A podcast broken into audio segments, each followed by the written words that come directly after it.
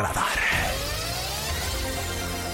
En la ciudad de mayor crecimiento en todo el país, es necesario estar bien informado. Radar 107.5 FM y Radar TV, Canal 71, la tele de Querétaro, presenta Radar News. Los acontecimientos de mayor relevancia. Las noticias al momento. Y el análisis objetivo. Porque usted ya los conoce. Radar News.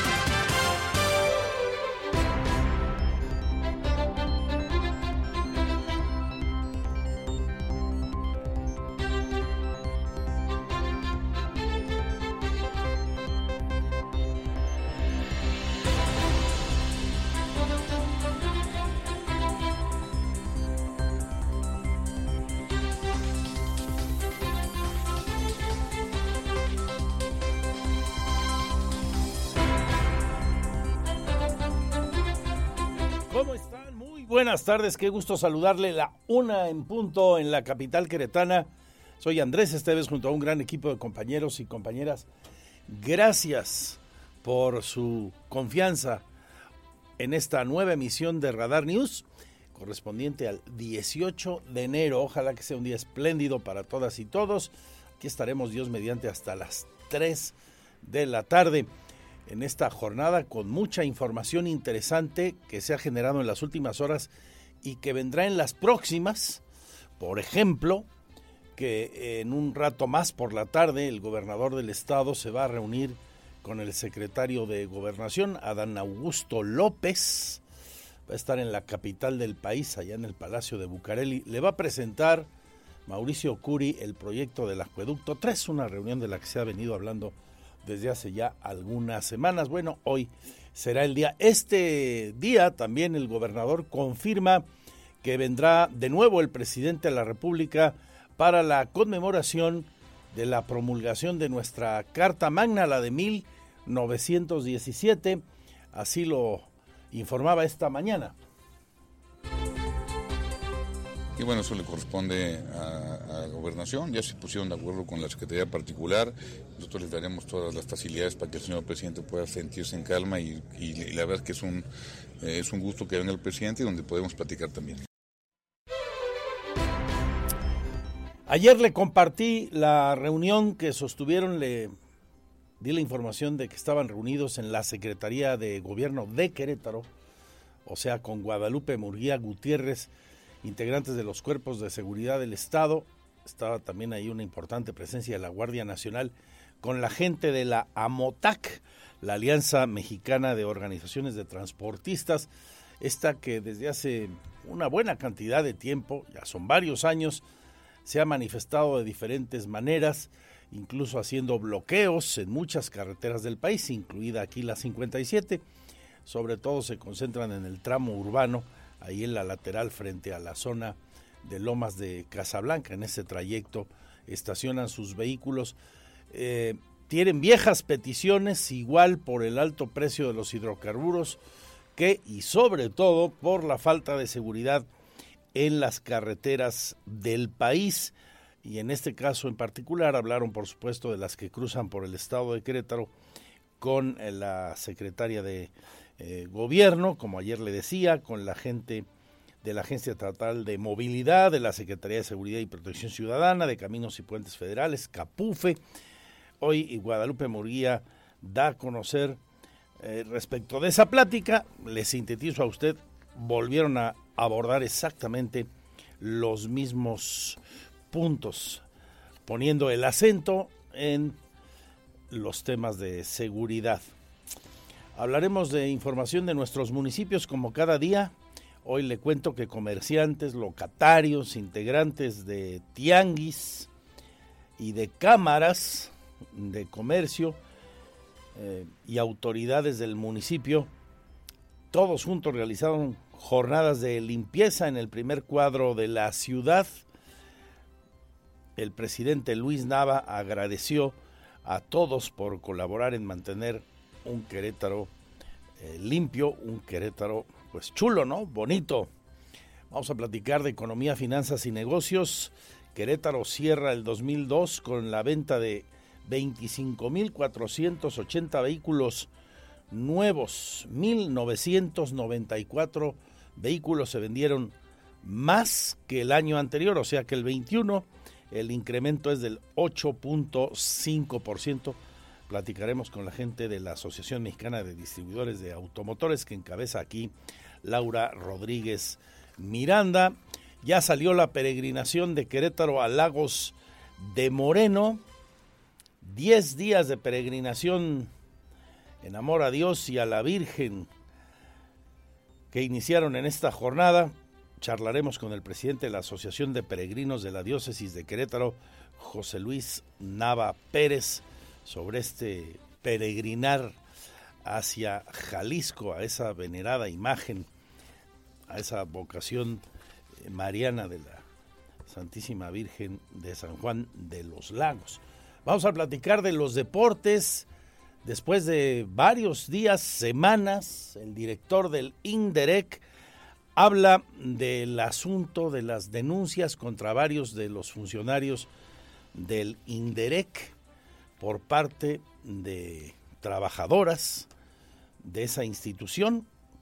Eh, responde Edwin Sánchez, uno, que no se tolerarán, que no se permitirán ahí faltas de respeto. Después de las denuncias de al menos tres mujeres por acoso en contra de tres servidores públicos está abierta la investigación. Le he platicado de lo que ha dicho la Contraloría al respecto. De hecho, esta semana se supone, de acuerdo a lo que dijo el Contralor, vendrá una resolución sobre el asunto. El señor Edwin Sánchez, por otra parte, dice que no se tolerará y dice que gozan de un magnífico clima laboral, que tienen hasta reconocimientos. ¿Qué tal que no, eh? ¿Qué tal que no? Bueno, hay que oír cada cosa. Y mire, eh, eh, el tema tiene una gran relevancia, pero además eh, en la parte administrativa, pues muy malo si la dirección del INDEREC no sabía de lo que estaba pasando ahí de acuerdo a las denuncias. Pero peor si sabía, ¿no? Pero él dice que hay un gran ambiente laboral ahí, que tienen hasta certificaciones pues las habrá dado, no sé, las academias patrulla esas certificaciones, ¿no? Visto lo que están denunciando las personas, porque no es una ni dos, al menos son tres las que han hecho esos comentarios y denuncias formales. También en los deportes dice el secretario de Seguridad Ciudadana que está listo un mega operativo para el partido del domingo entre Gallos y el Atlas, que es a puerta cerrada, Supongo que van a sitiar el estadio Corregidora, como suele ocurrir, y ahora con más elementos. No quiero ni pensar que alguien del Atlas venga aquí como a qué, ¿verdad? O la gente de Querétaro vaya a incordiar a los jugadores rojinegros a su hotel de concentración o al propio estadio, a las afueras del estadio, a la llegada del camión de los zorros del Atlas. Pero por si acaso, pues hacen bien, ¿no? En estamos a casi un año de aquella tragedia, hacen bien en no dejar cabos sueltos en la Secretaría de Seguridad Ciudadana y proteger todo lo que haya que cuidar al respecto.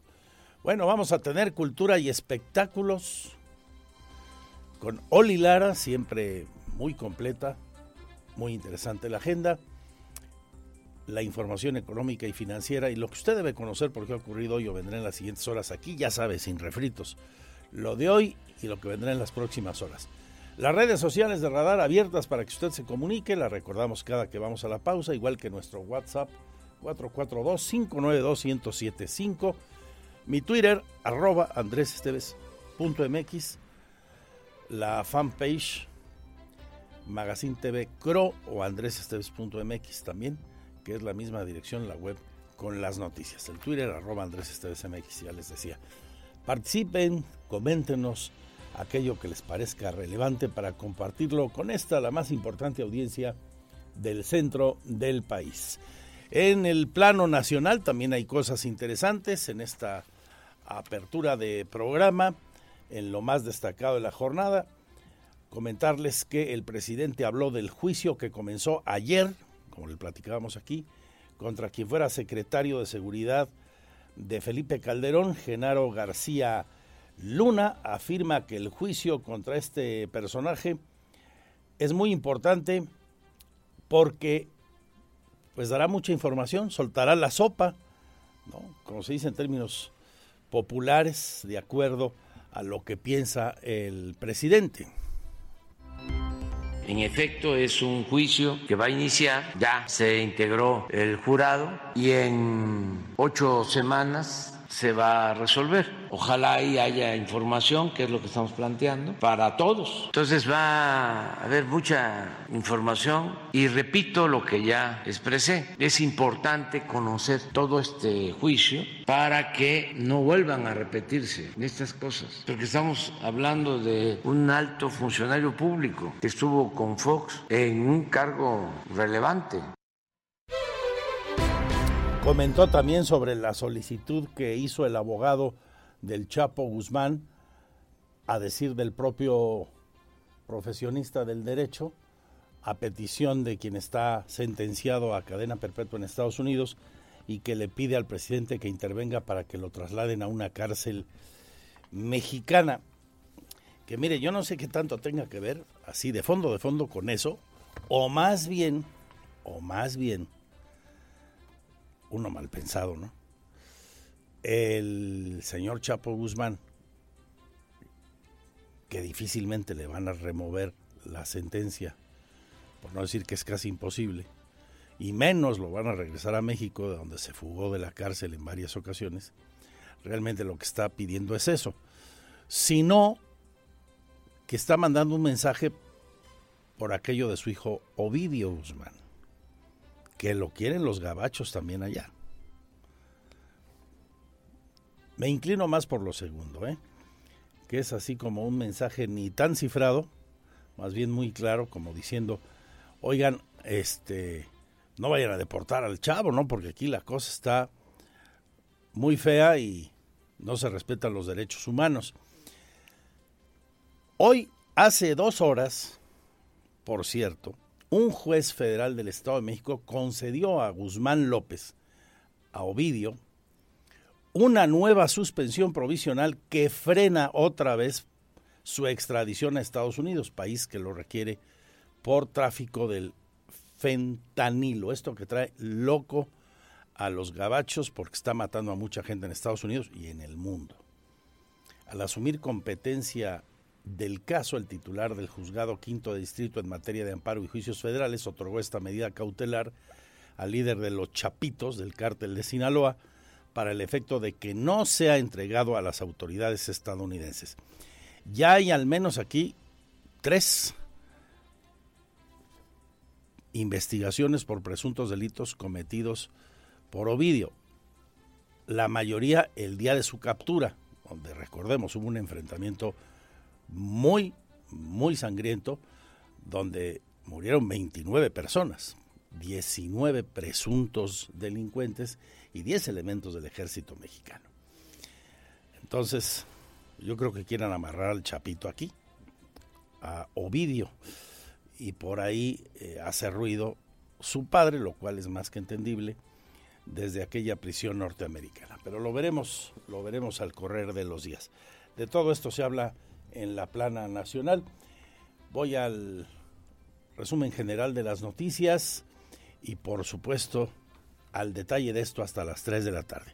¿Todos listos, Pirro? Los controles de la radio, Regina, en la tele. Lina Salinas, concentrada, por favor. No te vayas a poner a ver el video viral de Babo y te me distraigas. ¿eh? Impresionante la concentración que debes tener. Regresamos.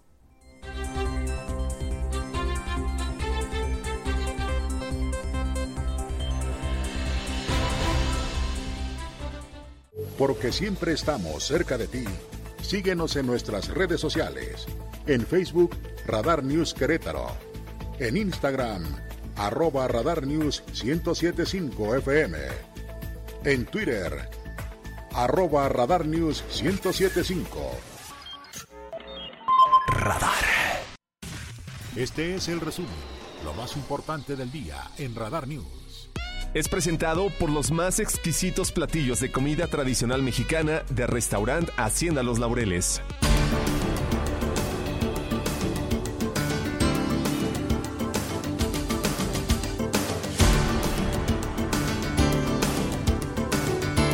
Aquí el resumen general de la información, lo más destacado del día, el presidente se pronuncia sobre el caso de García Luna, le decía hace un momento, señala que es muy importante el proceso, pues dará a conocer mucha información. Quien fuera el secretario de Seguridad de Felipe Calderón, el juicio comenzó ayer, están apenas en el proceso de selección de jurados. Eh, se presume que entre hoy y mañana podrían terminar de ponerse de acuerdo la defensa, el fiscal y la juez sobre quiénes serán los jurados, los ciudadanos que terminen por dar su fallo, se calcula en aproximadamente ocho semanas, dos meses. Se pronuncia a favor también López Obrador de que los funcionarios de Estados Unidos que tuvieron relación con García Luna sean llamados a declarar. Era muy eh, influyente García Luna en los medios de información. Entonces, pero no solo en México, sino tenía relaciones que pueden ser relaciones de trabajo, ¿no? Con altos funcionarios del gobierno estadounidense. Entonces, por eso es muy importante el juicio. ¿Hasta dónde estaban metidos los agentes o autoridades de Estados Unidos, las agencias? ¿Cómo eh, esta doble vida? Por un lado, ¿no? Se le premia, se le reconoce y por el otro lado, él tiene una relación de protección a la delincuencia organizada y de qué manera no se enteran. Ahora sí que nadie se enteró, nadie supo, hasta que de repente lo detienen y viene la acusación. Entonces sí es un tema importantísimo. Por cierto, el presidente está confirmado de parte del gobernador Mauricio Curi, vendrá de nueva cuenta a la conmemoración de la promulgación de la Carta Magna que nos rige, la de 1917. Vendrá al histórico recinto del Teatro de la República el próximo 5 de febrero. Ya están en comunicación con la Secretaría Particular para definir la logística y su llegada al histórico recinto. El gobernador también confirma, hoy por la tarde se reúne con Adán Augusto López, el secretario de Gobernación, le va a presentar el proyecto del acueducto 3. Y pues desde luego eh, tocar a la puerta del gobierno federal para pedir el apoyo de la administración que encabeza López Obrador y poder ejecutar este megaproyecto que es una inversión multimillonaria la que representa. En un rato de aquí voy a salir, de aquí salgo a ver al secretario de Gobernación para ver los temas precisamente de Acueducto 3, eh, temas de gobernabilidad y temas de seguridad.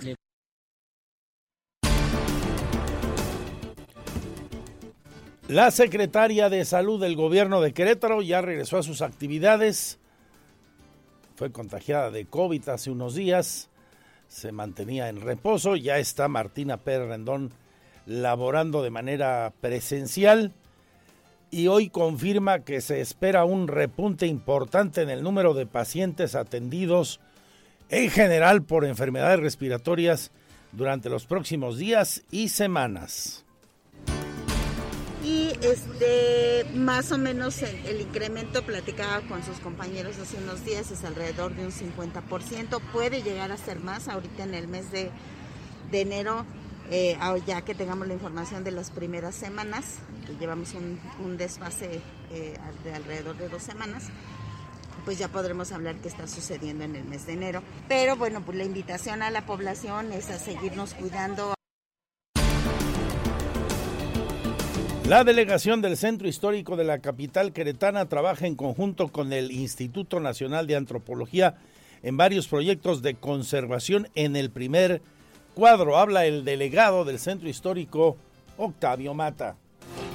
Este, pues tenemos un poquito de todo, por eso estamos haciendo el trabajo con los propios representantes de la zona y con diferentes secretarías como es movilidad, seguridad pública, inspección municipal, gobernación y la propia delegación para detectar cada uno de estos, estas problemáticas y combatirlas eh, muy puntuales. Por ejemplo, en el Templo de la Cruz, ¿cuál era el problema ahí? Eh, la gente en situación de calle y algunos este, no sé si recuerdes, históricamente existía ahí el Escuadrón de la Muerte.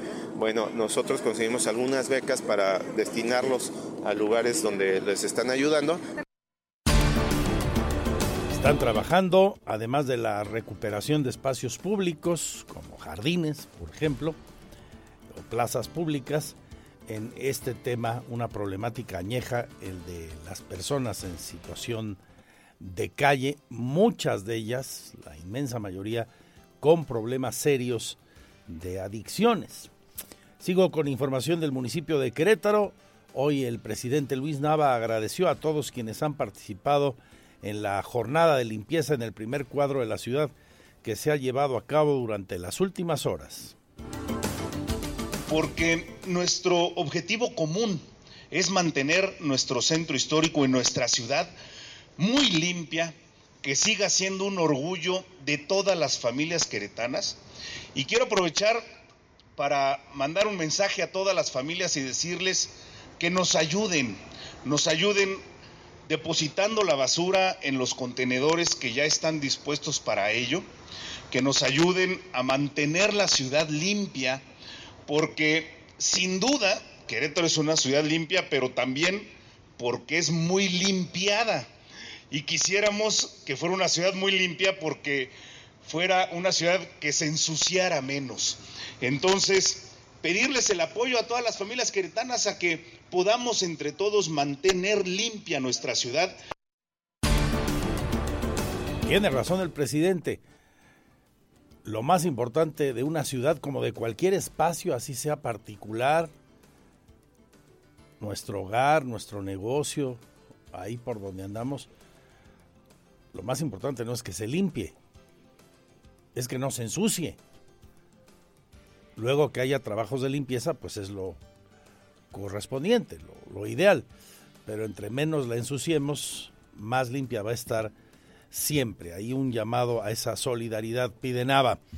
Vamos al Marqués, donde habitantes de Jesús María tienen problemas de suministro de luz. Están pidiendo a las autoridades eh, municipales que intervengan ante la Comisión Federal de Electricidad.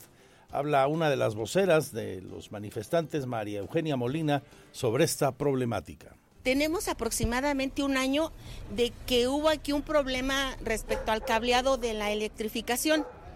Eh, esa vez eh, andaban unas personas acomodando unos cables y hubo un corto muy fuerte.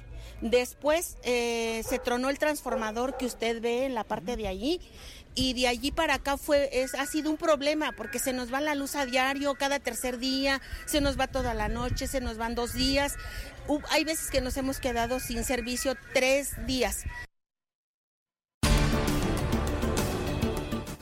En más noticias, el titular de Derechos Humanos en Querétaro desconoce el sentido en el que irá la iniciativa de ley para protección de periodistas y defensores de los derechos humanos que va a presentar Beatriz Marmolejo, pero reconoce que ha habido reuniones de carácter informal y espera el contenido final de ese documento que califica de indispensable. Es Javier Rascado. Yo he tenido algunas reuniones con la, de manera informal, pues yo no he participado en ninguna mesa de trabajo y hasta el momento desconozco concretamente en qué consiste la, iniciativa. Si bien he tenido yo por medio de lo que comparten los, los medios y normalmente con ella he platicado, pues conozco concretamente cuál sería la propuesta que se pretende realizar y por ahí que sería una reforma a la ley humanos. La verdad es que tendríamos que esperar a ver para tener algo concreto y en ese sentido poder emitir una opinión. El día de hoy la secretaria de Gobierno Guadalupe Murguía Gutiérrez reveló el contenido de las pláticas que sostuvo ayer con los cuerpos de seguridad del Estado y la gente de la AMOTAC, la Asociación de Transportistas, la AMOTAC, que tiene viejas demandas, exige seguridad, reitera Guadalupe Murguía, en las carreteras federales y en general en todas las carreteras del Estado, las que cruzan por aquí, donde recordemos esta reunión de ayer tuvo importante presencia de elementos de la Guardia Nacional.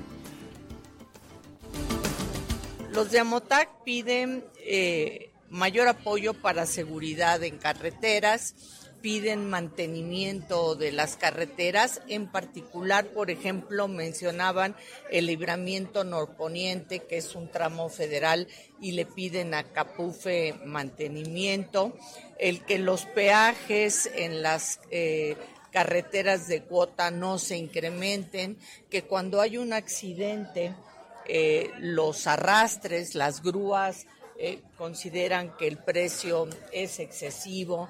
También cuando haya un accidente piden el apoyo eh, en caso de emergencia mucho más rápido y expedito, pues mantenimiento en todas las vialidades. En la información económica y financiera crece la venta de vehículos en Querétaro de forma significativa, nos dice la presidenta de la Asociación Mexicana de Distribuidores de Automotores, la AMDA, en Querétaro. Vamos a escuchar sobre este incremento del 8.5% durante el último año, eh, destacando también el crecimiento de los eh, vehículos híbridos y los eléctricos, y esta es una doble, doble buena noticia. Eh, pues satisfactoriamente con un 8.5 arriba evaluando el año completo. Eh, en Querétaro se vendieron 25.480 unidades, eh, de las cuales 11.778 corresponden a automóviles y 13.702 a camiones. En el tema de híbridos, si descendimos hubo un decremento, porque pues este es un tema natural, debido a que los híbridos y los eléctricos pues son una nueva tecnología en la que nos estamos mudando y también un tema de abastecimiento. Ahí el decremento es del 12,1 punto por ciento. Y lo que dice doña Laura Rodríguez Miranda, la titular de la AMDA aquí en Querétaro. Hablaremos de política y políticos. Hoy le preguntaron a la dirigente estatal del PRI cómo ve sobre la posibilidad de que la Alianza Va por México también se replique en Querétaro para el 2024. Ella dice, Abigail Arredondo Ramos, que le ve posibilidades. Hoy el momento y la circunstancia por la que atraviesa este país obliga a que tengamos que poner sobre la mesa el tema de una alianza alianzas que no son nuevas, porque si nos vamos al pasado y hablando de décadas atrás, la mayoría de los partidos han tenido alguna alianza o alguna coalición con diferentes partidos. El Verde Ecologista, Nueva Alianza, el PT eh, y los partidos que más años llevan eh, con vida en, en este país han participado en diferentes elecciones en coalición. Que Acción Nacional y el PRI no hubieran tenido una coalición anteriormente, ahí es en donde cambia, ¿no? Eh, claro, para todos es nuevo, pero se viene socializando desde el 2021. Yo insisto, no veo la alianza en Querétaro ¿eh? para las posiciones estatales. En lo federal quizás sí hay algunas candidaturas eh, donde pudiera haber alianza. Me refiero a diputaciones federales o hasta el Senado, pero ni ahí, ni ahí me parece que pueda haberla. Por lo pronto la posibilidad está abierta, por supuesto, pero eh, el valor electoral que hoy tiene el PRI respecto del PAN no me parece que haga atractivo para el Partido Acción Nacional el realizar esa, esa alianza, esa coalición. Andaremos y veremos, pero el tema, por supuesto, que está ahí y seguiremos hablando de él eh, durante buen rato, de aquí al proceso del 24. Información de impacto social, ya caminan los peregrinos de Querétaro a San Juan de los Lagos, van poco más de 800 para reunirse allá en aquella basílica a los pies de la Virgen de San Juan de los Lagos. Nos explica la motivación el presidente de la Asociación de Peregrinos de la Diócesis, don José Luis Nava Pérez. Ahorita es la 52 peregrinación y más o menos alrededor de caminando 800 peregrinos, pero en los aposentos, campamentos, somos alrededor de 1500. Llevamos unos 80 carros también que nos van acompañando.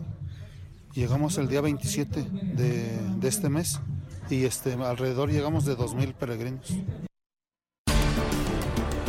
A propósito de la iglesia, hace unos días, usted recordará, le conté que el presidente del Partido Verde y diputado local, el arquitecto Ricardo Astudillo Suárez, presentó una iniciativa que, en pocas palabras, pretende prohibir el uso de la pirotecnia en festividades populares, especialmente en las patronales, fiestas religiosas donde se llega a utilizar y han causado más de alguna tragedia en el país. Ese mal uso de las eh, pirotecnias. Sobre esta iniciativa habla el vocero de la diócesis. Él considera innecesario prohibir el uso de la misma, pero sí se debe regular, dice el padre Lara Becerril. En la iglesia hay una, un uso de la pirotecnia de manera especial en las fiestas patronales, si lo tiene. Eh, lo, lo, tiene la iglesia y por lo tanto, este, tanto así que nosotros durante el año damos dos cursos de pirotecnia a todos los responsables de las fiestas patronales y que lo llamamos así, uso responsable de la pirotecnia. La, pirotecnia prácticamente, si nosotros lo vemos, la pirotecnia está regulada. Sedena tiene sus propios protocolos. Protección civil, civil tiene los protocolos en el uso de la pirotecnia. Hay una legislación, no estamos en cero. Tendremos la información de los deportes, listo un mega operativo para proteger todo lo relacionado con el encuentro del domingo entre el Atlas y los Gallos. Ya sabemos, seguirá siendo a puerta cerrada, pero en efecto hay muchas cosas que proteger por aquello de que aparezca algún loquito, no sé, que quiera este, molestar a los jugadores del Atlas en su hotel de concentración o afectar sus propiedades, el, el camión donde se transportan, etcétera. De esto nos habla el secretario Giovanni Elías Pérez. Pues mira, tenemos en total cerca de Pues mira, tenemos en total cerca de 400 elementos, eh, integrando policías municipales, este, policía estatal y seguridad privada, pero más allá de, de la cantidad, creo que el diseño y, y, el operativo de cómo está manejado y cómo va a estar supervisado, creo que, hará que esto llegue a buen puerto. El operativo incluirá la salida del Atlas también de territorio queretano, dice el secretario. Y hoy finalmente habló de la problemática en la institución que dirige el señor Edward, Edward Sánchez, el director del Instituto del Deporte y la Recreación de Querétaro. Dice que ahí no se tolera la falta de respeto hacia ninguna persona, a propósito de las denuncias de al menos tres mujeres contra tres directivos del INDEREC. Incluso señaló que tienen una buena calificación en cuanto a la evaluación del ambiente laboral, en donde se mantiene un objetivo, el de promover la actividad física en las mejores condiciones. Eso dice él. Eh, decirles también que no vamos a tolerar ninguna situación de, falta de respeto a ninguna persona y sobre todo a su integridad. La Contraloría del Estado estará próximo a dar los resultados. Yo quiero ser muy respetuoso. Se supone que esta semana la Contraloría dará los resultados de esa investigación en el ámbito de lo eh, laboral, como desde la semana anterior y ayer mismo volvió a reiterar el Contralor del Estado.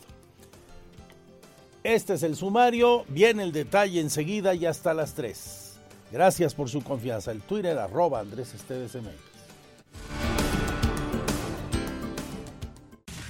Este es el resumen, lo más importante del día en Radar News.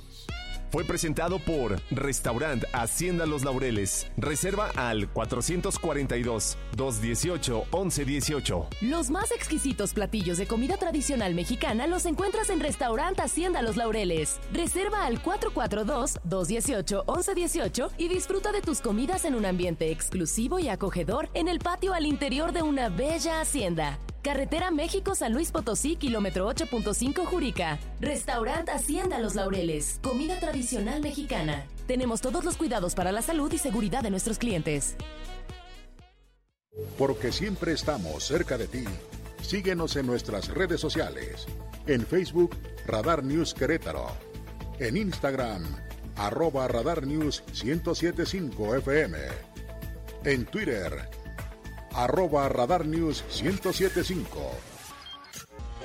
Excelente miércoles, mitad de semana. Muy buenas tardes Andrés y a todos los radioescuchas de Radar News. Soy Olivia Lara y les presento la sección de Cultura y Espectáculos.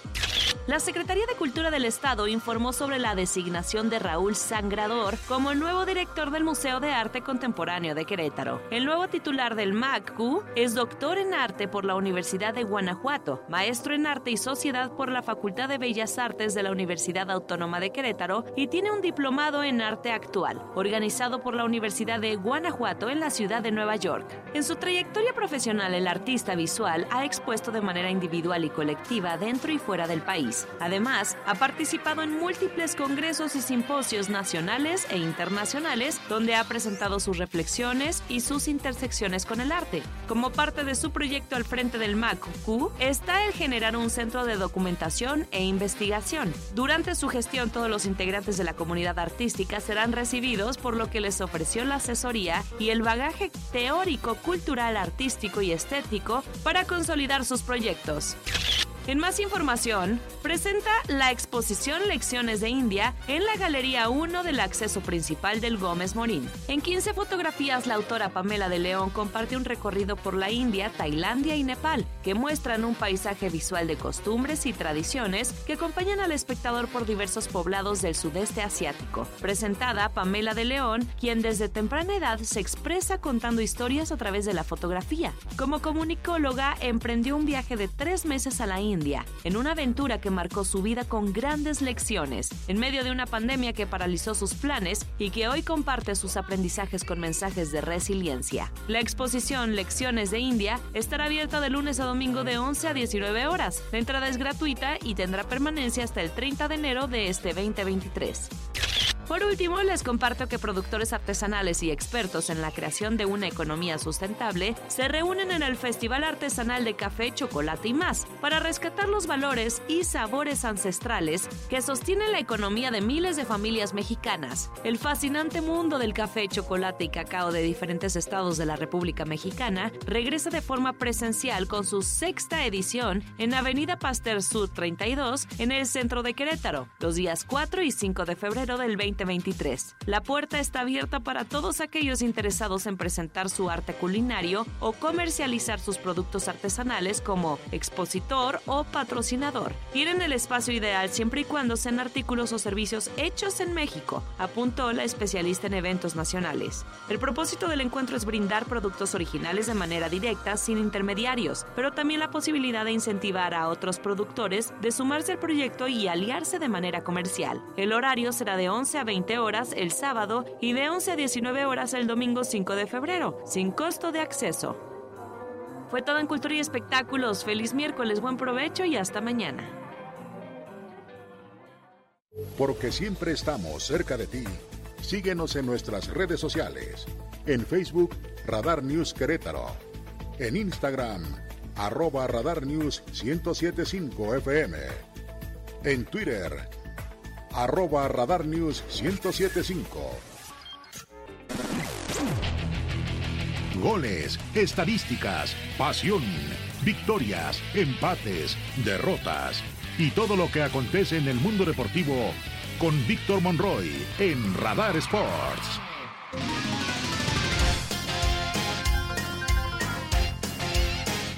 Una de la tarde con 57 minutos. ¿Qué tal? ¿Cómo le va? Bienvenidos a la información de los deportes el día de hoy.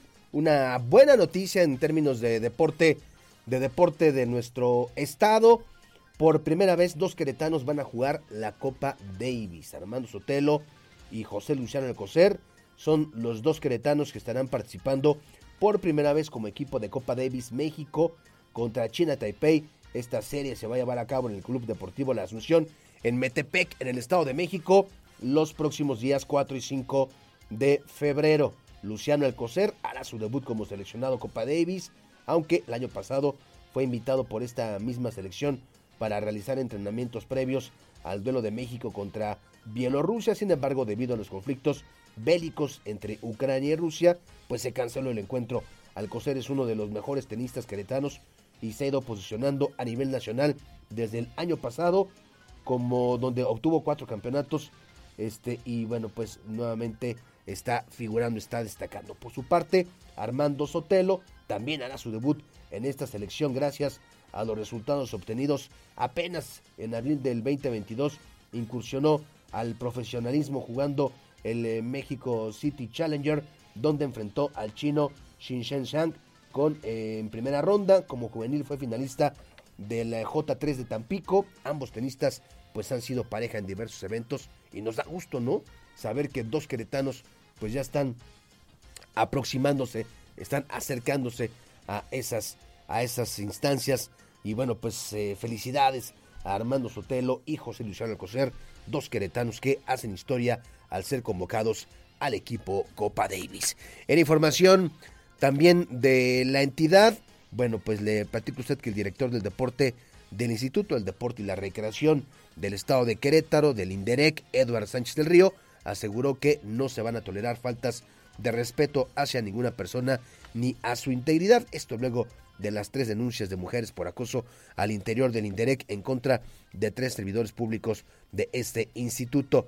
Andy Martínez, nuestra compañera, platicó con Eduardo Sánchez del Río y esto fue lo que le comentó no se van a tolerar faltas de respeto hacia ninguna persona ni a su integridad, enfatizó el director del Instituto del Deporte y la Recreación del Estado de Querétaro Inderec, Eduard Sánchez del Río. Esto luego de las tres denuncias de mujeres por acoso al interior del Inderec en contra de tres servidores públicos de este instituto. En ese sentido, dio a conocer que se ha aportado toda la información correspondiente respecto a las tres denuncias de acoso que se presentaron ante la Secretaría de la Contraloría Estatal para que se puedan deslindar responsabilidades. Eh, decirles también que no vamos a tolerar ninguna situación de, falta de respeto a ninguna persona y sobre todo a su integridad. la Contraloría del Estado estará próximo a dar los resultados. Yo quiero ser muy respetuoso Eduard Sánchez recordó que el INDEREC mantiene una buena calificación en cuanto a la evaluación del ambiente laboral. Enfatizó que habrá cero tolerancia entre cualquier persona que quiera afectar derechos de otras personas que integran el instituto. El director del INDEREC recordó que la Secretaría de la Contraloría es la encargada de llevar a cabo las investigaciones por las tres denuncias de acoso, instancia que se encargará de informar la conclusión de las mismas. Para Grupo Radar, Andrea Martínez. Son las 2 de la tarde en la capital queretana y le platico que el próximo domingo, como parte de la jornada número 2, perdón, la jornada número 3 de la Liga MX, este torneo clausura 2023, se va a llevar a cabo el eh, duelo, el debut en casa de los Gallos Blancos de Querétaro contra los rojinegros del Atlas, partido que evidentemente pues sigue siendo todavía a puerta cerrada por este veto impuesto del cual pues ya falta menos, falta menos para que se abran las puertas nuevamente del Estadio La Corregidora y a pesar de ello, bueno pues el secretario de Seguridad Ciudadana, eh, Elías Pérez Hernández, confirmó que ya se tiene listo el operativo de seguridad con motivo de este partido que se va a llevar a cabo el próximo domingo. Esto luego de pues lo que usted ya sabe que pasó, ¿no? En el triste 5M, donde pues las cosas pues evidentemente quedaron como una anécdota muy mala, triste para el fútbol mexicano y a pesar de ello, bueno, pues hay un operativo instalado. Andrea Martínez nos da los detalles. Ya se tiene listo el operativo de seguridad con motivo del partido de Gallos Blancos contra Atlas que se llevará a cabo a puerta cerrada este domingo 22 de enero en el Estadio Corregidora. Esto luego de que este equipo visitante regresa a Querétaro tras los hechos de violencia que se registraron el 5 de marzo del 2022. El secretario de Seguridad Ciudadana, Iván Elías Pérez Hernández, destacó que a pesar de que este encuentro futbolístico será sin público, se implementará vigilancia en las casetas de acceso al Estado para resguardar el autobús que traslada al equipo del Atlas. Pues mira, tenemos en total cerca de 400 elementos, eh, integrando policías municipales, este, policía estatal y seguridad privada, pero más allá de, de la cantidad, creo que el diseño y y el operativo de cómo está manejado y cómo va a estar supervisado, creo que, que, hará que esto llegue a buen puerto. Pérez Hernández agregó que se contará con tres anillos de seguridad en el perímetro del estado, así como el resguardo del hotel en donde se hospedarán los jugadores y el cuerpo técnico del Atlas. Reportó que se contará con un dispositivo de más de 400 elementos de seguridad, entre policías municipales y estatales, así como de seguridad privada, por lo que se espera que este evento se lleve a cabo sin ningún incidente. Por su parte, el gobernador del estado, Mauricio Curi González reveló que el oficial mayor Mario Ramírez Retolaza, el presidente de Gallos Blancos y el secretario de Seguridad Ciudadana mantuvieron una reunión con el objetivo de definir los detalles del operativo para este partido entre Gallos Blancos y Atlas y por ende no se repita lo sucedido el pasado 5 de marzo. Para Grupo Radar, Andrea Martínez. A las 3 de la tarde, Roberto Sosa Calderón, un servidor, le esperamos en Radar Sports con la media hora más deportiva de la radio en Querétaro. Quédese con nosotros y siga usted bien informado en Radar News. Porque siempre estamos cerca de ti. Síguenos en nuestras redes sociales. En Facebook, Radar News Querétaro. En Instagram, arroba Radar News 1075 FM. En Twitter, arroba Radar News 1075. Radar. La mayor cobertura de Querétaro y la región. Toda la información que se genera en los municipios en Radar News.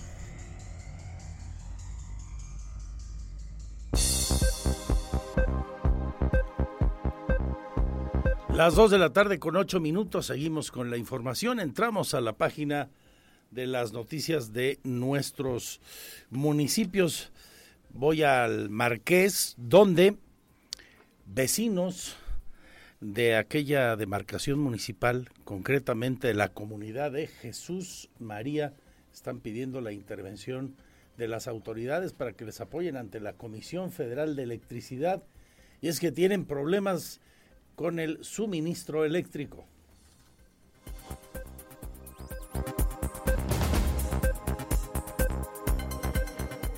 Habitantes de Jesús María piden solución al problema en la falla del suministro de luz. Pobladores de esta comunidad del municipio del Marqués aseguraron que desde hace un año presentan problemas en el suministro de energía eléctrica que ocasiona se queden sin luz por varias horas, incluso hasta días, lo que ha comenzado a afectar sus aparatos eléctricos y electrodomésticos. Esto es generado, les han informado en la CFE, por un transformador descompuesto. Así lo comentó la señora María Eugenia Molina Bárcenas. Tenemos aproximadamente un año de que hubo aquí un problema respecto al de la electrificación.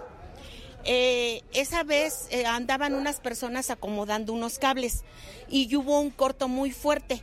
Después eh, se tronó el transformador que usted ve en la parte de allí y de allí para acá fue es, ha sido un problema porque se nos va la luz a diario cada tercer día, se nos va toda la noche, se nos van dos días. Hay veces que nos hemos quedado sin servicio tres días. Los pobladores pidieron la intervención del municipio del Marqués para que pueda gestionar ante la Comisión Federal de Electricidad la solución al problema. El compromiso del municipio fue enviar a personal de la Secretaría de Servicios Públicos Municipales para revisar el transformador y el cableado que permita detectar la falla y poder solicitar la solución a la Comisión Federal de Electricidad, aseguraron los pobladores. Para Grupo Radar, Iván González.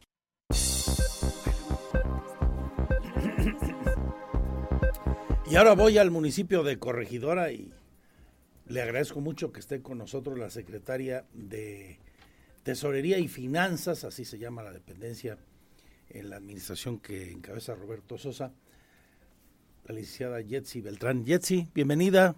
Muchísimas gracias Andrés, un gusto saludarte y a todo tu auditorio. Comentaba antes de entrar al aire que tuve la oportunidad de estar eh, hoy eh, allá en el CAM, el lugar que ocupa las oficinas administrativas del municipio de Corregidora, y me tocó ver, constatar que hay una buena afluencia de contribuyentes para realizar el pago de su predial y en general los trámites ahí suelen ser rápidos, suelen ser expeditos. Eh, qué bueno que la gente en corregidora primero tiene la oportunidad de pagar porque quiere decir que cuenta con dinerito, a pesar de lo complicada la situación económica, y más en el arranque del año, cuando se juntan muchos pagos. ¿Cómo ha sido la, la respuesta hasta este momento con datos oficiales, más allá de mi percepción? Pues este, precisamente aunado un poco al tema que comentas de, de, pues ahorita la economía, el presidente municipal Roberto Sosa ha apoyado esta parte del predial para que este año no hubiera incremento del 0%. Esto, pues bueno, facilita también mucho la apertura de, de que la gente, normalmente corregidora, se caracteriza por ser un municipio que, paga en tiempo en, en los primeros días de, de, del año y pues aprovechar esta campaña de, de descuento por pronto pago de un 20% eh, por, a través de medios digitales y eh, otros medios alternativos que tenemos. Esta parte me gustaría subrayarla para la gente que es contribuyente en el municipio de Corregidora, eh, Jetsi, porque sí es significativa la diferencia, ¿eh? Si usted paga su predial en los kioscos de los bancos, en las cajas recaudadoras virtuales en el propio municipio o en las tiendas de conveniencia, las que todo mundo conocemos, que si el Oxxo, que si el Supercu, el descuento en enero es del 20%. Si uno va a la caja recaudadora es el 10 nada más, entonces pues sí vale la pena. Además de que es más cómodo y va a haber menos gente desde luego, pues que lo hagamos de esa manera, ¿no? Sí, pues prácticamente es, es la manera de que de apoyar precisamente para que la ciudadanía tenga más opciones de poder hacer el pago y sobre todo de no tener largas filas y pagarlo en el momento o donde se encuentre a través de medios digitales, a través de estas tiendas de conveniencia, bancos y también tenemos autopagos y varios kioscos, en nueve kioscos que tenemos en distintos puntos de la ciudad. Estamos hablando de Corregidora Tu Ciudad Contigo 2023, así se llama el programa, ¿estoy bien?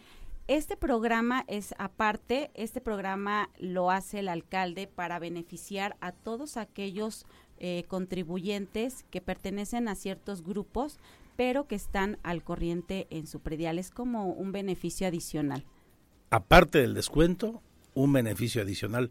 Este es un programa. ¿Cuál es y para quién aplica? Muy bien. Este programa de Tu Ciudad Contigo aplica a, a cuatro sectores vulnerables, que son este, adultos de 60 años y más, eh, discapacitados, madres y padres solteros y pensionados y jubilados. Son los que pueden tener este beneficio considerando tres factores. Uno, que eh, se encuentren al corriente con su pago predial. Dos, que, que vivan en, en, su, en el domicilio, que, que solamente tengan una sola propiedad y que lo habiten y que no utilicen ese predio como comercio o como renta. Que sea su casa. Su que vivienda. sea su casa, donde vivan, donde lo habiten. Adultos mayores y personas con alguna discapacidad. Madres y padres solteros y pensionados y jubilados. Ah, también madres y padres solteros. Así es. Para los jefes y jefas de familia, pues está muy bien. Sí. Es, un, es un buen apoyo. ¿Qué tienen que presentar como, como documentación que avale esto? Okay, ¿Es complicado o no, no, la verdad es que la documentación es muy general, dependiendo del grupo en el que se encuentre, si hay este, documentos muy específicos, pero regularmente es este, presentar su acta de su, obviamente su pago predial al corriente, su acta de nacimiento, eh, su INE vigente, eh, que se encuentre eh, las escrituras inscritas en el registro público y algún comprobante de domicilio. Y dependiendo del grupo, si es padres y madres solteros, pues que demuestren que tienen la patria potestad y una constancia de estudios de, un, de, su- de sus hijos que sean menores de 18 años. Si es persona de 60 años y más, tiene que presentar su credencial del INAPAN, además de los documentos ya mencionados.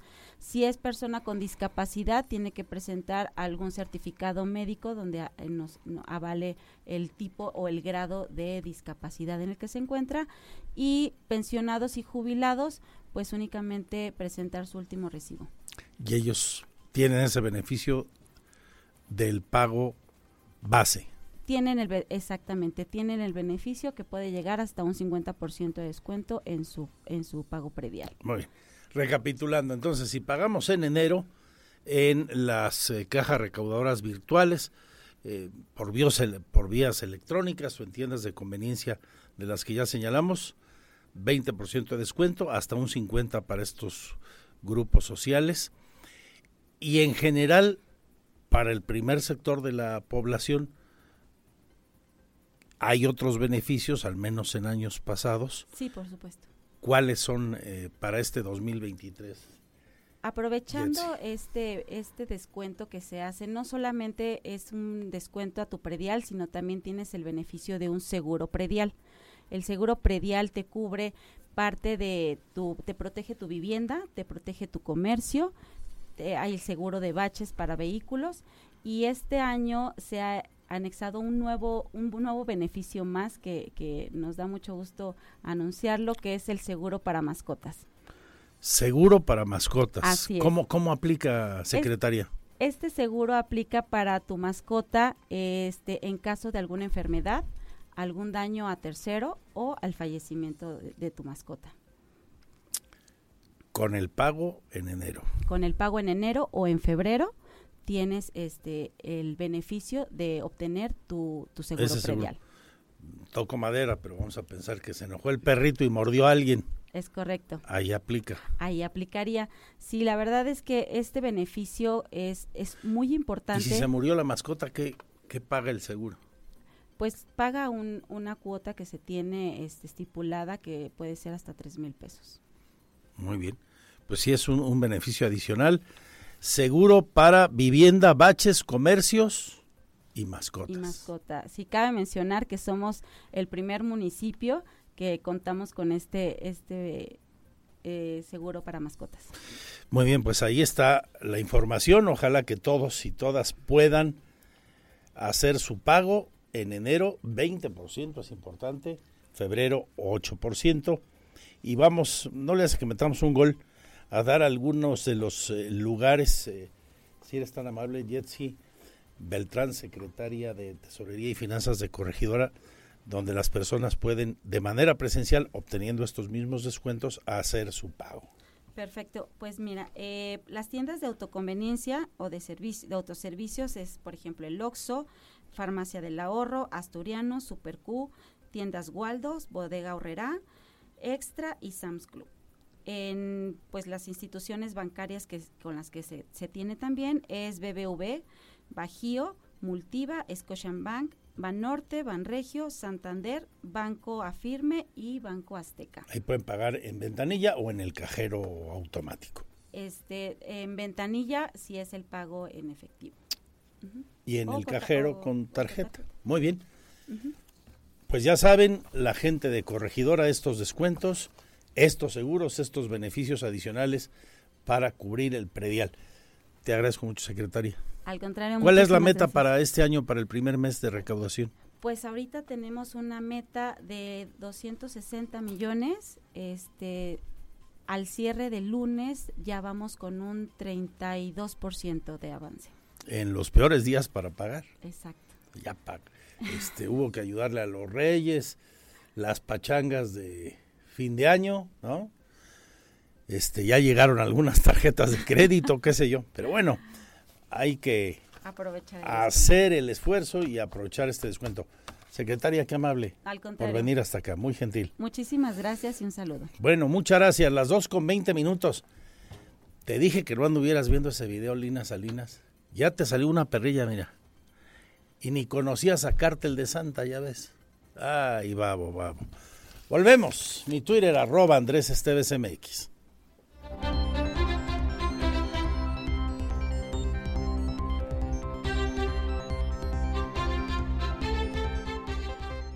Porque siempre estamos cerca de ti.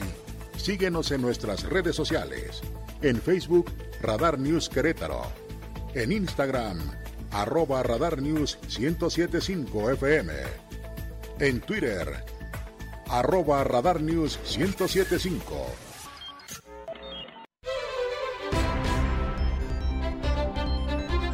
Gracias por seguir con nosotros. El gobernador del estado hoy viaja a la Ciudad de México, se va a reunir con el secretario de Gobernación, le va a presentar el proyecto del acueducto 3, como el propio Mauricio Curi había adelantado hace algunos días. El gobernador de Querétaro, Mauricio Curi González, dio a conocer que este miércoles se reunirá con el secretario de Gobernación, Adán Augusto López Hernández, en la Ciudad de México. Destacó que los temas que se tratarán en este encuentro son el proyecto del Acueducto 3, la gobernabilidad y la seguridad. Agregó que en esta reunión le pedirá que se apoye al gobierno del Estado con los permisos y trámites que le corresponden a la Comisión Nacional del Agua.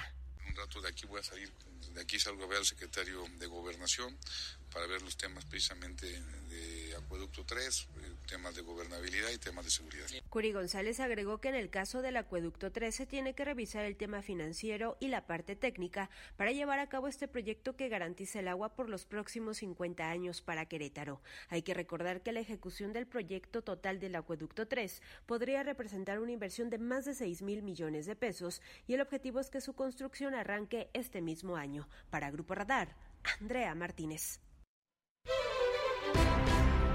Uno de los tres grandes proyectos de la administración de Mauricio Curi,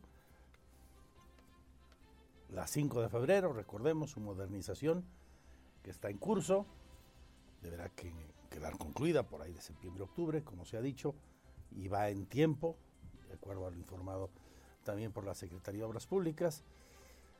El proceso de fortalecimiento de la infraestructura de seguridad en el Estado, que incluye la construcción de un nuevo centro de monitoreo, el cambio de las instalaciones de seguridad ciudadana acá a las 5 de febrero, todo lo que se ha anunciado en materia de seguridad y este el acueducto 3. También el gobernador habló hoy del 5 de febrero, el presidente Andrés Manuel López Obrador volverá al histórico recinto del Teatro de la República, este que está ahí en la esquina de, la, de las calles de Ángela Peralta y Juárez. El presidente de la República, Andrés Manuel López Obrador, vendrá a Querétaro el próximo 5 de febrero para encabezar la ceremonia conmemorativa al 106 aniversario de la promulgación de la Constitución Política de los Estados Unidos Mexicanos de 1917, confirmó el gobernador del estado, Mauricio Curi González. De esta manera, indicó que ya se tiene comunicación con la Secretaría Particular del presidente para definir la logística del evento y su llegada al Teatro de la República. Y bueno, eso le corresponde a, a, Gobernación, ya se pusieron de acuerdo con la Secretaría Particular, nosotros les daremos todas las facilidades para que el señor presidente pueda sentirse en calma y, y, la verdad que es un, eh, es un gusto que venga el presidente y donde podemos platicar también. Aunado a ello, Curi González consideró que es un buen momento para poder platicar con el presidente de México sobre temas que le competen directamente a Querétaro. Para Grupo Radar, Andrea Martínez. Seguimos con las noticias, 2 con 28 minutos, casi la media. Le platico a usted que hoy la Iglesia Católica tuvo rueda de prensa, se confirmó ya la salida de los peregrinos, como escuchábamos hace un rato, con rumbo a la Basílica de Nuestra Señora de San Juan de los Lagos. Al final cerca de mil peregrinos, mil hermanos peregrinos, van ya con destino a aquellas tierras jaliscienses con gran devoción, diez días de peregrinar hacia aquel lugar. Escuchamos la voz del presidente de la Asociación de Peregrinos de la Diócesis de Querétaro, don José Luis Nava Pérez. Eh, ahorita es la 52 peregrinación y más o menos alrededor de caminando 800 peregrinos, pero en los aposentos, campamentos, somos alrededor de 1500. Llevamos unos 80 carros también que nos van acompañando. Llegamos el día 27 de, este mes y este, alrededor llegamos de 2000 peregrinos. Cerca de 2000 terminarán llegando en 10 días, primero Dios, aquel venerado lugar. Hoy en la rueda de prensa, el vocero de la diócesis habló también de la iniciativa de ley que ha propuesto el presidente del Partido Verde Ecologista de México y diputado local Ricardo Astudillo Suárez para prohibir el uso de la pirotecnia. El padre Martín Lara dice que está bien regularla, pero no prohibirla.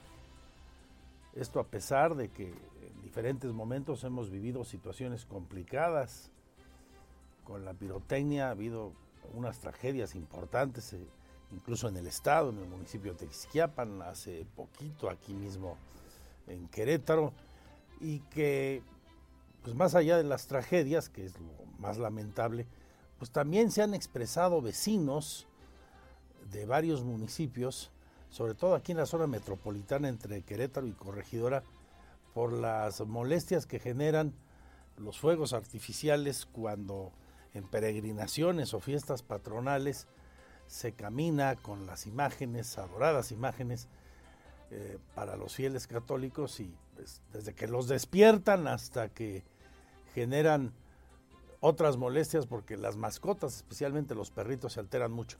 Vamos, que hay opiniones que avalan esa, esa petición. La diócesis piensa lo siguiente. El vocero de la diócesis de Querétaro, Monseñor Martín Arabecerril, informó que no han sido invitados a las mesas de trabajo para la ley que busca regular el uso de pirotecnia, presentada por el diputado verde ecologista Ricardo Astudillo Suárez. Precisó que no se debe prohibir, ya que su uso, sobre todo en fiestas patronales, tiene un gran sentido cultural. Incluso, dijo, hay familias que viven de este trabajo desde hace muchas generaciones, que prohibir su uso afectaría a la economía. Tan solo precisó que en Querétaro, en la comunidad de Bochasní, en Cadreita de Montes, las familias viven de este oficio. En la iglesia hay una, un uso de la pirotecnia de manera especial en las fiestas patronales, si lo tiene. Eh, lo, lo, tiene la iglesia y por lo tanto, este, tanto así que nosotros durante el año damos dos cursos de pirotecnia a todos los responsables de las fiestas patronales y que lo llamamos así, uso responsable de la pirotecnia. La, pirotecnia prácticamente, si nosotros lo vemos, la pirotecnia está regulada. Sedena tiene sus propios protocolos. Protección civil, civil tiene los protocolos en el uso de la pirotecnia. Hay una legislación, no estamos en cero. Él también, vicario general de la diócesis de Querétaro, señaló que hoy existe ya una ley general a nivel federal que regula el uso y manejo de la pirotecnia. Lo que se tiene que hacer es garantizar su cumplimiento. Para Grupo Radar, Iván González. Y vamos a conocer un poquito más de esa iniciativa y saber cuál es el punto de vista de quien la promueve respecto de esto que señala el vicario general y vocero de la diócesis. Saludo al diputado Ricardo Astudillo Suárez. Arquitecto, ¿cómo estás? Hola Andrés, muy buenas tardes, bien, gracias. Saludo a todo tu auditorio. A ver, por orden, ¿qué dice la iniciativa? Mira, primero que nada, la iniciativa nace y se pone sobre la mesa para poder ser analizada y discutida de datos muy concretos. El primero es en, basados en los números del INEGI que en el año 2018 en México se produjeron cerca de 30 mil toneladas de magnesio. Es un componente que se utiliza para llevar a cabo todas las chispas de colores que conocemos en los juegos pirotécnicos y que tienen una composición química de óxidos y sales eh, que son muy contaminantes tanto para la salud pública de los seres humanos como del medio ambiente. Otro tema importante también es que toda esta generación que se lleva a cabo de detonaciones, eh, los datos de la Semarnat, que son eh, muy eh, actualizados, generan un malestar, envenenamiento, pueden provocar diferentes tipos de intoxicación a la propia salud. Hemos presentado, Andrés, una propuesta que tiene que ver con la regulación del uso del material pirotécnico en Querétaro. ¿A qué nos estamos enfocando? Son cuatro eh, reformas que estamos proponiendo, dos al código ambiental en donde no estaba especificado, he escuchado puntualmente todos los puntos de vista que se han eh, vertido, en donde se dice que está regulado por parte de la Sedena. Efectivamente, hay una ley federal de pirotecnia. Efectivamente, la Sedena eh, regula algunos de los puntos, sin embargo, en la actualidad, en el Estado, en los municipios, en las comunidades, está muy lejos de ser controlado este tema. Los puntos que estamos poniendo sobre la mesa son muy concretos. La reforma tiene que ver con generar sanciones administrativas o penales, dependiendo sea el caso, y obviamente derivados de lo que tiene que ver con el ámbito de competencia de cualquier municipio o federal en caso del incumplimiento de que cuenten con los permisos correspondientes para poder llevar a cabo esas detonaciones, traslados, almacenamiento, venta, todo lo que deriva de lo que son los eh, artificios pirotécnicos. Otro tema que estamos poniendo también eh, sobre la mesa es de que cuenten todos, eh, se generen todos los permisos, perdón, para que puedan llevarse a cabo la realización de estos y que sean verificados, validados por la autoridad correspondiente. En el tema de Código Penal, en el capítulo de armas prohibidas, estamos poniendo también que si no cuentan con los permisos emitidos por las autoridades, pues que puedan ser remitidos con las penas que están establecidas hoy en el Código eh, eh, eh, Penal del Estado, sin embargo no están considerados hoy el, lo que tiene que ver con pirotecnia.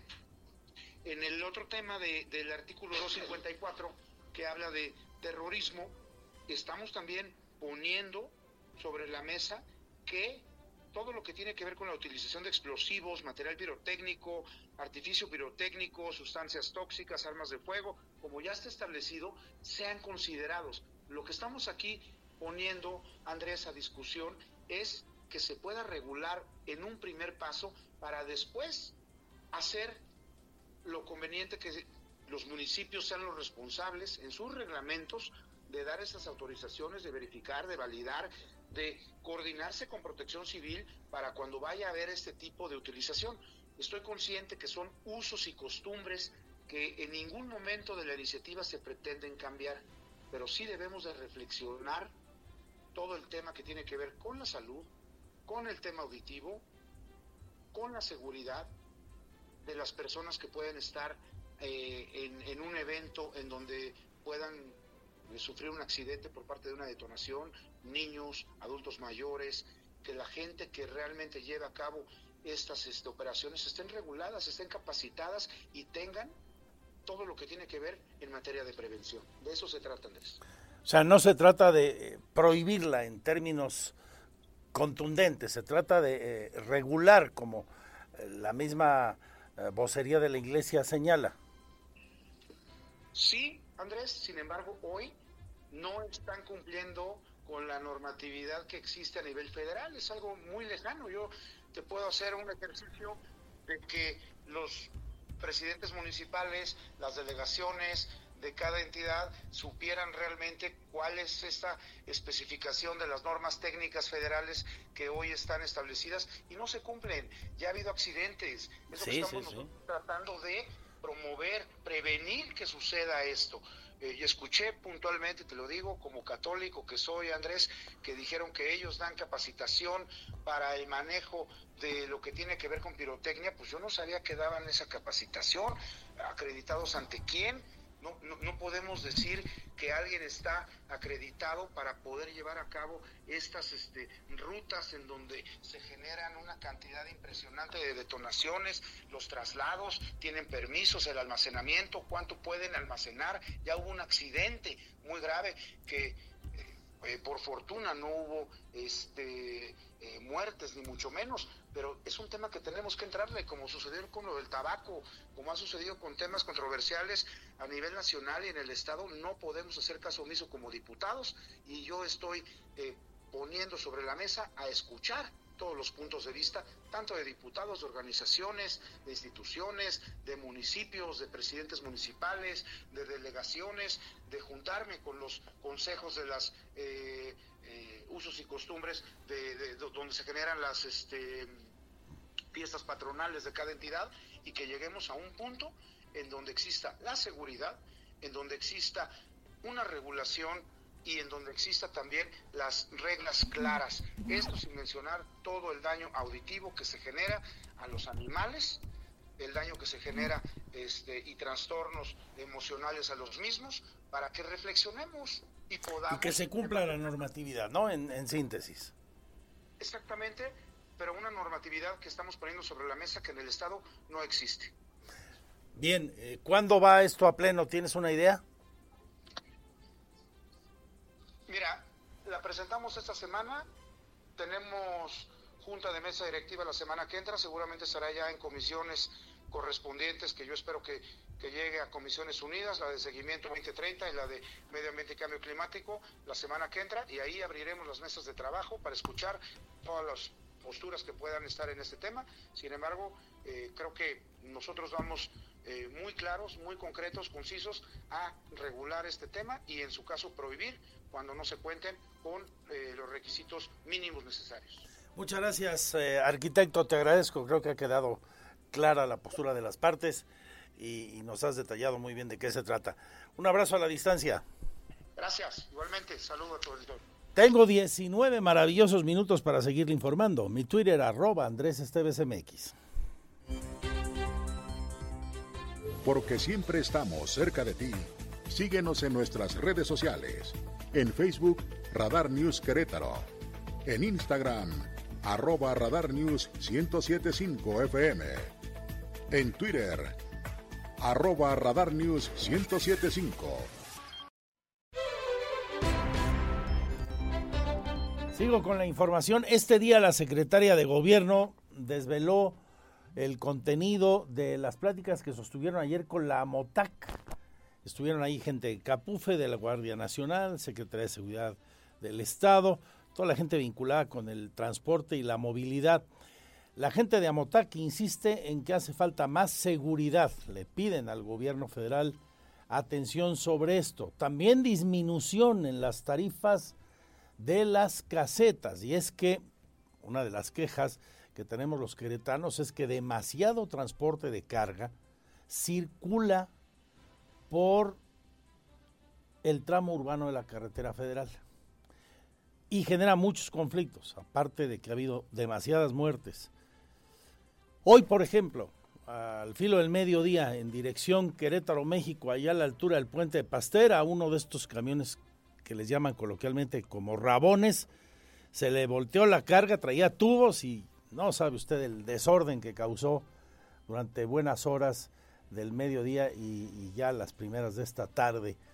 Eh, un accidente menor, pero ha habido grandes tragedias. Y el problema es que muchos de los transportistas no utilizan el macrolibramiento de Palmillas a Paseo, uno, dicen por el costo de las casetas, dos, por la inseguridad, le tienen temor a caer, a llegar a la zona de Apaseo por ese lado. Inseguridad, pues. Hay compromisos que pide el gobierno se cumplan. Las autoridades de seguridad a los transportistas afiliados que no circulen sobre el tramo urbano, el tramo ahora municipalizado, y utilicen los libramientos, que solo los eh, utilicen en caso de que su destino pues tenga que ser, eh, por ejemplo, la zona industrial, y pues no hay de otra, ¿no? Tienes que pasar por ahí sí o sí. Pero de lo contrario, que sí utilicen esos libramientos. Ellos, por su parte, ya le digo, piden que los peajes sean más económicos, que haya más seguridad. Esto dijo Guadalupe Murguía al referirse a la importante reunión de ayer. Integrantes de la Alianza Mexicana de Organizaciones de Transportistas AMOTAC solicitaron una mayor seguridad y mantenimiento en las carreteras, informó la secretaria de Gobierno Estatal Guadalupe Murguía Gutiérrez, esto luego de una reunión que este gremio mantuvo con representantes de la Guardia Nacional, de la Secretaría de Seguridad Ciudadana, de la Agencia Estatal de Movilidad, de la Secretaría de Seguridad y Protección Ciudadana, de Caminos y Puentes Federales Capufe y de la Secretaría de Gobierno del Estado. De esta manera detalló que se dio seguimiento a una petición realizada en días pasados por la MOTAC, quien pidió un mayor apoyo en materia de seguridad en las carreteras, así como mantenimiento en particular en el libramiento norponiente. Asimismo, la alianza solicitó que no incrementen los peajes en las carreteras de cuotas y denunció un precio excesivo en los arrastres de las grúas. ¿Qué piden los de Amotac? Los de Amotac piden eh, mayor apoyo para seguridad en carreteras, piden mantenimiento de las carreteras, en particular, por ejemplo, mencionaban el libramiento norponiente, que es un tramo federal, y le piden a Capufe mantenimiento, el que los peajes en las eh, carreteras de cuota no se incrementen, que cuando hay un accidente, eh, los arrastres, las grúas, eh, consideran que el precio es excesivo. También cuando haya un accidente piden el apoyo eh, en caso de emergencia mucho más rápido y expedito. Eh, pues mantenimiento en todas las vialidades. Murguía Gutiérrez también dio a conocer que este gremio solicitó que cuando haya accidentes de tránsito exista un apoyo más rápido y expedito, así como una mayor presencia de la Policía Estatal y de la SCT. Reiteró que el objetivo de la reunión fue escuchar y atender las demandas que hace la MOTAC al gobierno federal y al gobierno estatal para su tránsito en las carreteras. Destacó que como Secretaría de Gobierno existe la disposición para poner la mesa y que este gremio haga llegar sus solicitudes. Y es que dio a conocer existía la posibilidad de que la MOTAC se manifestara en carreteras queretanas este 20 de enero. Sin embargo, aclaró que sus integrantes confían que con esta mesa de trabajo existan respuestas y atención y por ende que no sea necesario hacer manifestaciones y bloqueos. Para Grupo Radar, Andrea Martínez. Ojalá que haya acuerdos y que efectivamente mejoren las condiciones de seguridad para los transportistas y, y para todos los que circulamos las carreteras federales. ¿eh? Eh, da auténtico pavor, por ejemplo, seguro usted conoce más de algún caso, circular, eh, por ejemplo, el libramiento para ir al aeropuerto, el circuito mexiquense, o entrar a zonas de la capital del país por el Estado de México, donde los eh, patrulleros del vecino estado son muchos de ellos auténticos ampones con uniforme y han ocurrido tragedias muy, muy graves. Eso por hablar de los policías delincuentes, delincuentes policías, ya sin considerar la inseguridad producto de lugares donde el crimen organizado pues ha hecho de las suyas en las carreteras federales y o estatales, no me diga en zonas de nuestra vecindad con Hidalgo y ni qué hablar con Michoacán o Guanajuato sobre todo. Así que tareas importantes para todos los niveles de gobierno y aquí en Querétaro la Secretaría de Gobierno pues buscando vincular acciones que permitan eh, que esto que clama la gente, que los usuarios de esas vialidades estamos pidiendo pues se concreten las 2 de la tarde con 51 minutos. Ya recuperada de su contagio de COVID, la doctora Martina Pérez Rendón hace un nuevo llamado a que nos cuidemos y también nos anticipa que es probable que siga habiendo repunte en los contagios por enfermedades de las vías respiratorias, incluido el COVID y otras, durante los siguientes días, donde permanecerán las temperaturas a la baja. Para este mes espera un repunte importante en el número de pacientes atendidos por enfermedades respiratorias en el estado de Querétaro, informó la secretaria de Salud Estatal, Martina Pérez Rendón. Esto derivado de los frentes fríos que han ingresado al país. Precisó que en lo que va de la temporada invernal, las enfermedades respiratorias en el estado han aumentado en un 50% y que para este enero se espera que haya un incremento en el porcentaje y este más o menos el, incremento platicaba con sus compañeros hace unos días es alrededor de un 50%, puede llegar a ser más ahorita en el mes de, enero, eh, ya que tengamos la información de las primeras semanas, llevamos un, desfase eh, de alrededor de dos semanas, pues ya podremos hablar qué está sucediendo en el mes de enero. Pero bueno, pues la invitación a la población es a seguirnos cuidando. A... Pérez Rendón hizo la invitación a la población a seguirse cuidando, a consumir líquidos, alimentos ricos en vitaminas A y C, abrigarse y no exponerse a cambios bruscos de temperatura. Del mismo modo, recomendó a la población, principalmente a los grupos más vulnerables, acudir a vacunarse contra la influenza y acercarse a los diversos puntos de vacunación, como centros de salud y unidades de medicina familiar, ya que sigue abierta la campaña y es que reiteró Querétaro se mantiene como uno de los estados del país con mayor número de casos confirmados de esta enfermedad. Para Grupo Radar, Andrea Martínez. Ojo con el dato, eh, a considerarlo.